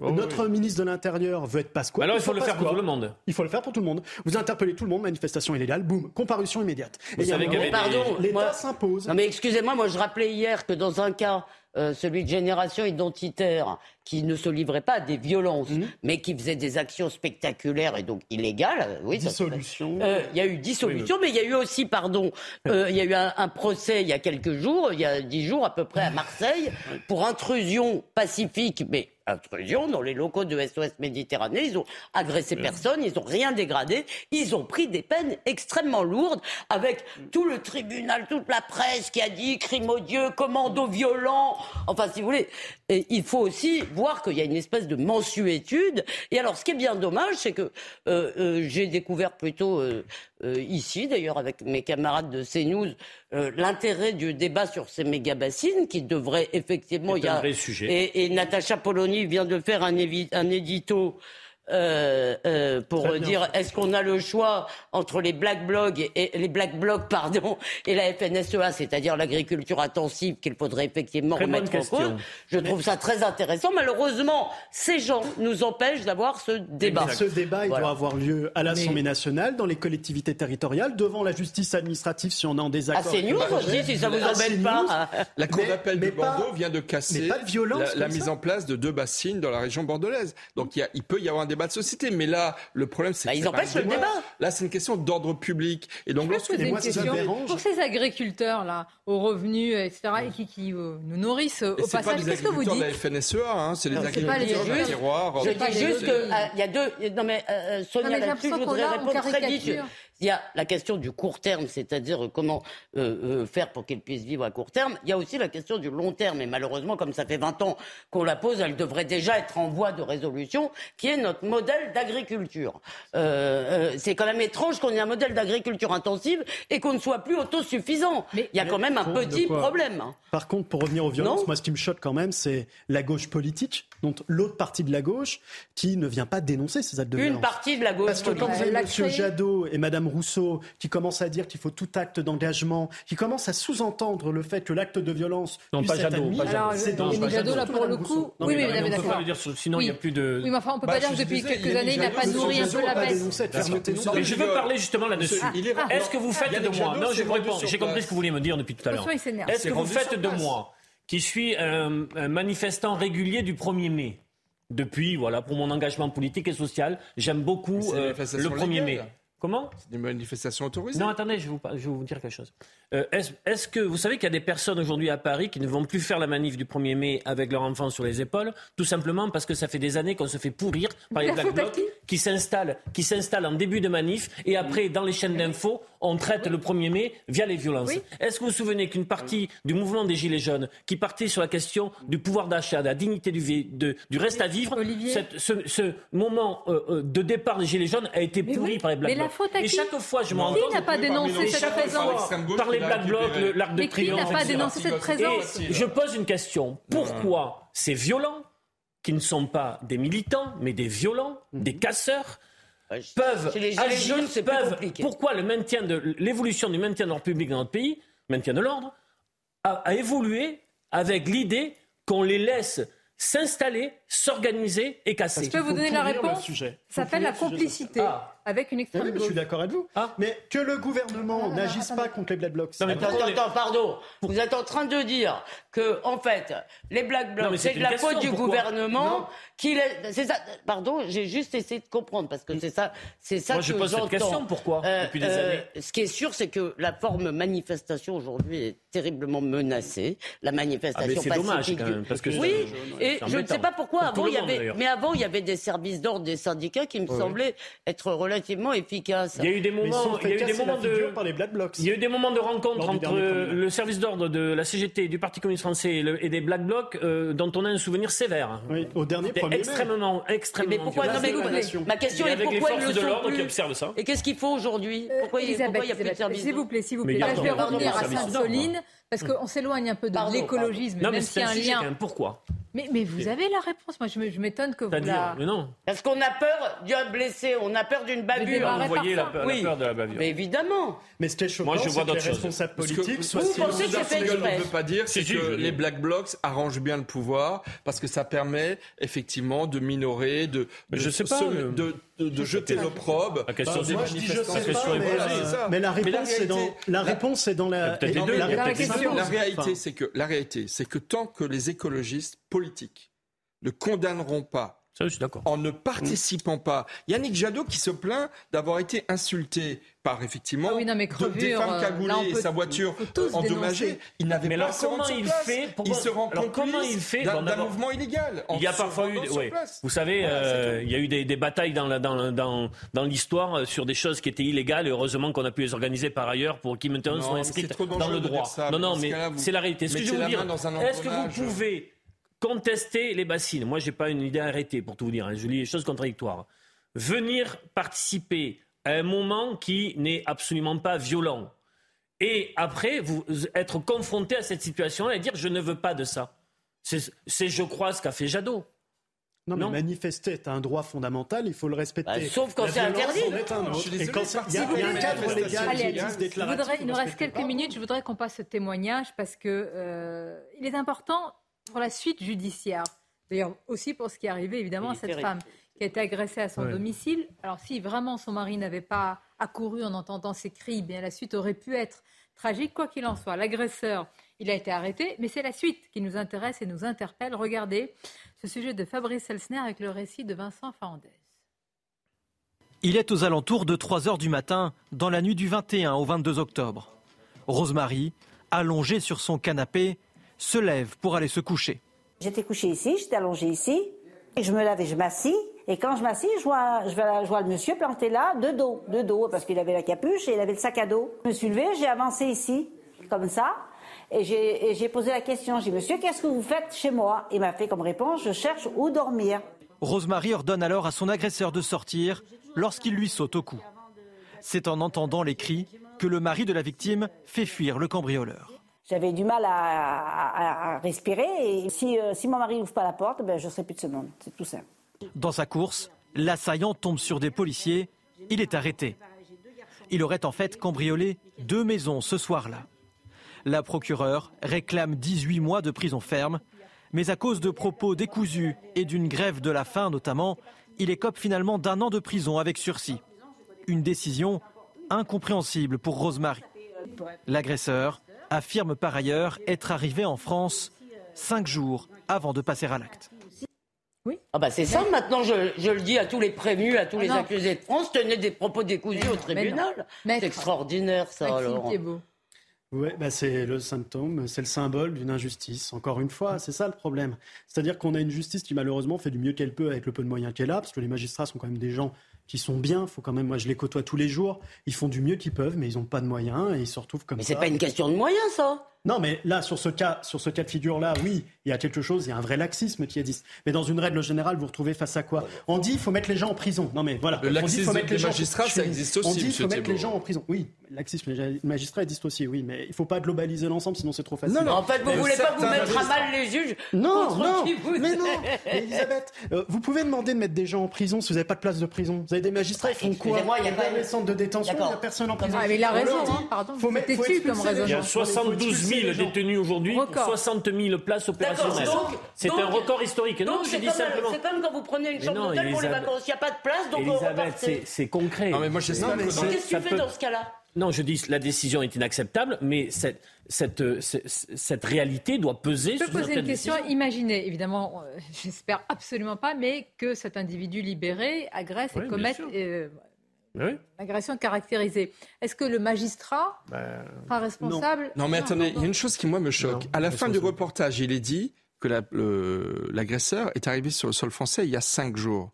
Mais c'est tout de suite une obligation de quitter le territoire et une expulsion. C'est ça qui devrait y avoir. Et c'est pour ça qu'on marche sur la tête. C'est que ah, on en est à la dixième loi sur l'immigration alors qu'on n'en fait même pas appliquer le droit tel qu'il existe. Donc la réalité, c'est que déjà là, si on appliquait, le, si on la loi, il, serait expulsé. Et puis après, j'espère qu'il y a une interdiction. Excuse-moi, c'est un peu théorique parce qu'on ne sait pas comment il est arrivé. Je veux dire, bah, Gérald Darmanin est là pour nous solutionner le problème, il nous l'a promis. Sauf à retrouver le ah. pays euh, de gendarmes qui se tiennent par la main. Je veux dire, il y a forcément des gens qui entrent sans qu'on les voit. je veux dire, tant même pas non plus se raconter d'histoire. Tant que vous ne donnerez pas des moyens financiers en doublant les effectifs de greffiers, de juges et en ouvrant des... Vous avez raison, mais c'était qu'une question de moyens. Excusez-moi, mais là, la question des moyens...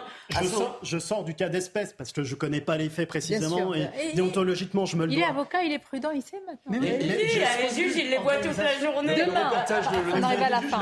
Demain, toutes ces questions, vous pourrez les poser à Monsieur Darmanin, qui est l'invité de Pascal Pro à partir de 9h, il va beaucoup réagir sur l'immigration, tout ce qui a été. Vous faites partie de l'équipe demain? Euh, Je crois, oui. Qu'est-ce que vous allez lui poser comme question? J'espère que vous avez pris des dates. Normalement, dans, ce type d'émission, on écoute plutôt ce que dit Pascal Pro. je plaisante. Vous, faites bien. Mais j'aime bien vous faites bien. Se passe. Je ne faites pas la même chose avec moi, mais vous faites bien. non, je plaisante. Bien. On, vous suivra avec attention. En tous les cas, c'est demain à partir de 9h. Vous les gentils et les méchants, j'espère. Merci. Oh, vous êtes des gentils, vous, sur ce plateau. Bah oui, ça. oui. Merci à vous. À demain avec grand plaisir, j'espère.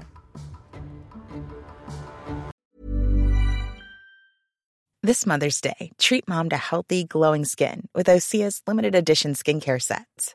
Osea has been making clean, seaweed infused products for nearly 30 years. Their advanced eye care duo brightens and firms skin around your eyes, while the Golden Glow Body Trio nourishes and smooths skin all over. Go to OSEAMalibu.com and use code MOM for 10% off your first order site wide.